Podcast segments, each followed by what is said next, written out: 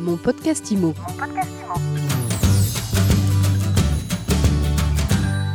Bonjour à tous. Alors comme tous les jours depuis le début de cette crise du coronavirus, on évoque les conséquences de la situation sur votre projet immobilier. Alors aujourd'hui, on revient précisément sur l'une des 25 ordonnances prises en urgence la semaine dernière en Conseil des ministres, une ordonnance qui impacte tout spécialement le secteur de l'immobilier, ceux qui sont engagés à la fois dans un projet de vente, dans un projet d'achat et aussi ceux qui travaillent dans l'immobilier. Alors pour en parler, je suis avec Étienne Petit. Bonjour. Bonjour Ariane. Étienne, tu es juriste, cofondateur de Modelo. Modelo, c'est une plateforme qui permet aux agents immobiliers de digitaliser toutes leurs, tous leurs documents euh, contractuels et juridiques. Alors, d'abord, est-ce que tu peux nous présenter les grandes lignes de cette ordonnance? Oui, ben, pour, pour faire simple, en fait, l'ordonnance a voulu éviter qu'une personne ne puisse pas exercer un droit pour des raisons matérielles, parce qu'il ne pourrait pas notifier un acte, il ne pourrait pas se déplacer. Donc on a suspendu, enfin on a prorogé un certain nombre de délais pour permettre à ces personnes de réaliser la démarche après la période d'état d'urgence sanitaire. Donc l'état d'urgence sanitaire couvre la période du 12 mars au 25 juin 2020. Et c'est après cette période spéciale qu'on va pouvoir recommencer à faire, avec des délais plus ou moins longs, ces procédures qu'on n'a pas pu faire compte tenu du confinement et du blocage de l'administration, etc. Alors, mais alors, bon, l'idée générale, on la comprend bien. Maintenant, ce que j'aimerais voir, c'est concrètement pour qui ça a un impact aujourd'hui et qu'est-ce que ça va changer? Alors, ça va avoir un impact, enfin, ou ça a un impact direct en matière d'achat ou de vente immobilière dans le résidentiel, puisque parmi les différents en fait, délais légaux qui sont concernés par cette ordonnance, il y a le délai de rétractation prioritairement, qui est euh, accordé en fait, euh, à deux stades de la vente, déjà très en amont au moment de la prise du mandat, lorsque le mandat euh, le mandant bénéficie d'un droit de rétractation, c'est-à-dire lorsque le mandat a été pris soit au rétablissement, soit à distance, qui risque d'être le cas très souvent au cours de cette période spéciale en raison du confinement. Alors concrètement, j'ai signé un mandat de vente à un agent immobilier euh, à distance. J'ai signé ce mandat, on va dire, le 11 mars, donc avant le, démarrage de, cette période. Qu'est-ce qui va se passer? Eh bien, puisque mon délai de rétractation, je pouvais l'exercer pendant les 14 jours qui suivaient ce 11 mars, même plus exactement ce 12 mars, mon délai en fait est affecté par cette prorogation. Donc, dans ce cas, euh, qu'est-ce qui se passe? Est-ce que je vais pouvoir me rétracter jusqu'en juillet? Ou est-ce qu'il y a un moyen en fait de véritablement s'engager?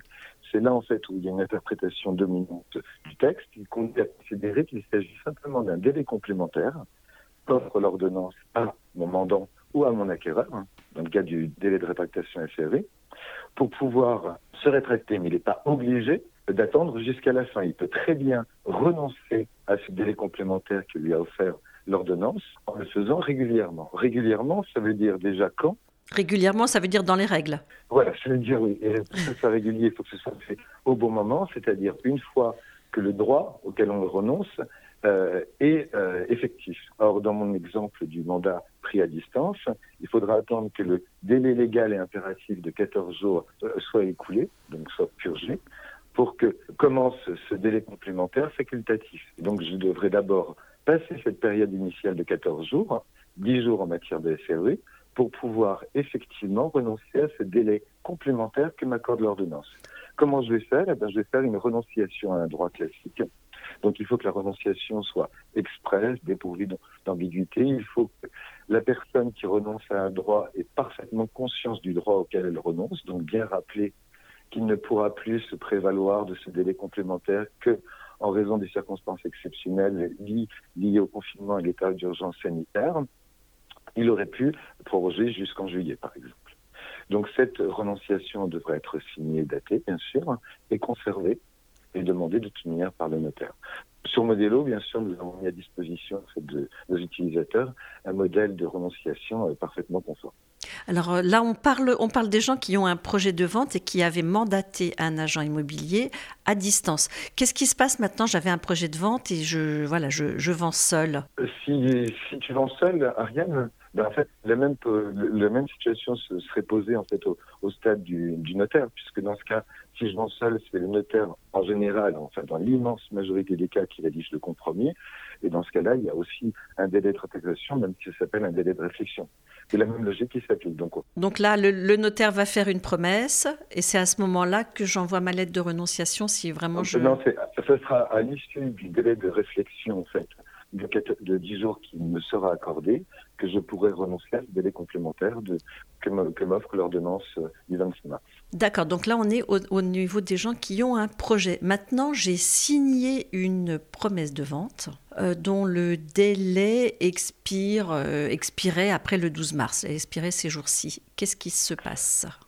Alors en fait, en fait c'est pas vraiment la promesse qui expire. la difficulté va se poser au niveau des conditions suspensives sont contenus dans ce compromis ou dans cette promesse, condition qui m'accordait un délai pour obtenir une autorisation pour faire quelque chose. Donc, si euh, cette condition ou ce délai a une origine en fait légale, euh, ce délai sera confirmé par l'ordonnance. Concrètement, ça va concerner en fait la condition suspensive d'obtention d'un permis de construire, ça va concerner euh, les, les, je sais servitudes ou autres. Donc là, les délais vont être prorogés.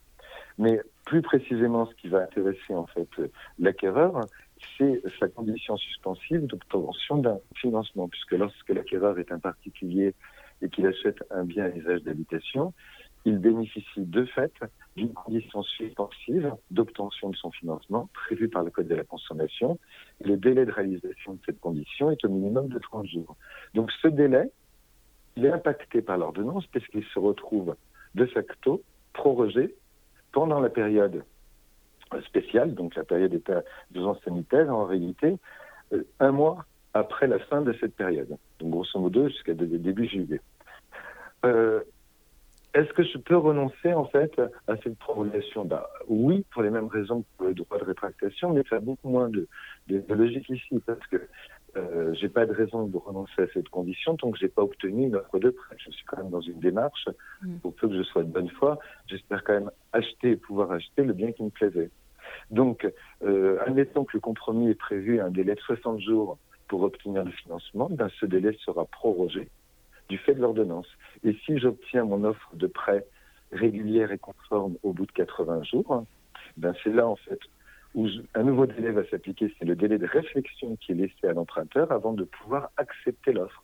Donc il y aura mes 60 jours ou mes 80 jours, je reçois l'offre de prêt conforme, j'ai mis 10 jours de réflexion, et donc 10 jours après, je pourrais, bah, de fait, euh, poursuivre une vente.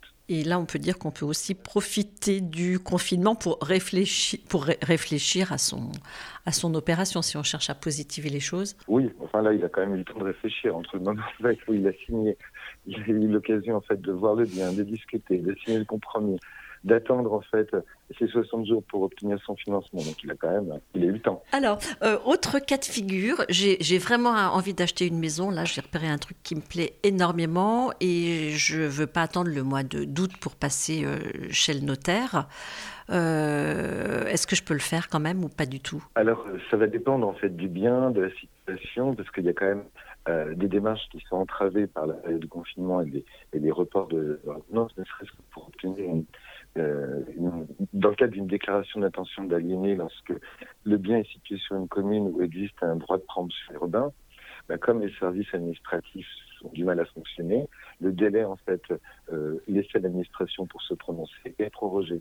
Donc tout va dépendre en fait de la situation du bien, euh, ce qui existe comme règle d'urbanisme au sens large concernant ce bien. Donc, mais admettons que tout soit tout soit clair, il y aura quand même un petit problème en fait euh, matériel, c'est que pour pouvoir continuer, il va falloir que je puisse aller signer l'acte chez le père.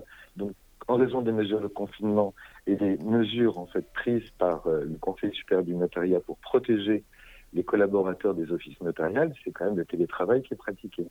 Mais il reste des possibilités, il y a des, rotations qui sont organisées par des notaires. On a toujours aussi la possibilité de donner une procuration à un clerc de notaire ou à un collaborateur d'une étude notariale pour que ce collaborateur signe au nom du vendeur et de l'acquéreur ou des deux en même temps l'acte de vente définitif. Donc il y a des moyens. Mais là aussi, ça va dépendre en fait du niveau d'équipement de l'étude notariale concernée.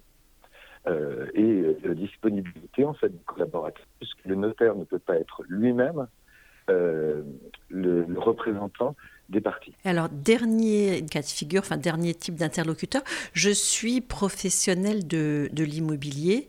Euh, tout, ça est, euh, tout ça est très dommageable euh, bah, sur ma façon d'exercer le métier et puis surtout sur la trésorerie et les revenus à venir. Ah, oui, bah, c'est certain, puisque en fait, l'agent immobilier en fait, est rémunéré au moment de l'acte authentique, donc tout ce qu'il peut faire avant, il le fait à crédit. donc, il va, si les, les ventes dire, la vente définitive en fait par acte notarié sont, sont décalées dans le temps, eh bien c'est cette trésorerie qui sera décalée de temps.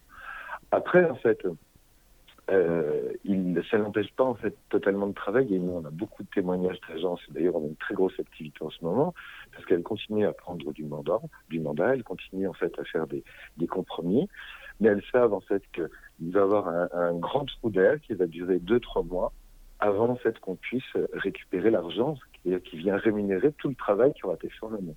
Est-ce qu'il y, y, a des précautions à prendre? C'est difficile, hein, en fait. On est quand même dans une... Euh, les précautions, en fait, il aurait fallu les prendre avant pour constituer une réserve de trésorerie suffisante, mais euh, on ne pouvait pas imaginer ce qui allait se passer, euh, ne serait-ce qu'il y a un mois. Oui, donc tout le monde est pris au, au dépourvu, y compris les agents immobiliers. Voilà. Mais finalement, ces, ces ordonnances, euh, elles ont des, conséquences fâcheuses sur l'ensemble des secteurs. Enfin, la situation, elle est dommageable pour tout le monde. Voilà, mais il faut bien comprendre en fait que l'ordonnance en question, elle visait pas spécifiquement l'immobilier, elle visait en fait les délais en matière de procédure civile, les délais judiciaires. Donc euh, l'immobilier est indirectement impacté parce que il y a, des, ce sont les mêmes règles qui vont s'appliquer à des délais d'urbanisme ou autres mais ce n'était pas ce qu'on visait en premier. Merci beaucoup, Étienne. Tu voulais ajouter quelque chose? Non, non, à moins que tu aies quelque chose aussi. En fait, il y, a aussi en fait, à prendre en compte plein de petites choses qui vont retarder la réalisation. Par exemple, lorsque, vous, lorsque c'est un bien en copropriété qui est vendu, on a l'obligation en fait d'adresser au syndic de l'immeuble un avis de mutation, l'avertissant en fait qu'un lot est vendu et est-ce que le, le, vendeur il est bien à jour de ses charges de copropriété? Le, le syndic en principe a un délai de 15 jours pour se prononcer et éventuellement s'opposer au versement du prix de la vente au copropriétaire vendeur, ben, ce délai aussi se trouve impacté par l'ordonnance.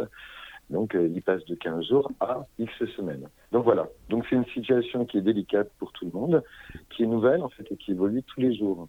Elle évolue tous les jours parce qu'il y a des prises de position. Puis ça, 25 heures, enfin je sais plus combien d'ordonnances en un jour, c'est beaucoup de choses à digérer, à comprendre, à interpréter pour savoir où on peut trouver les bonnes solutions pour ne pas bloquer la machine et continuer à pouvoir travailler. Parce qu'il y aura des jours meilleurs. Merci beaucoup, à très bientôt. À très bientôt. Au revoir. Mon podcast Imo. Mon podcast Imo.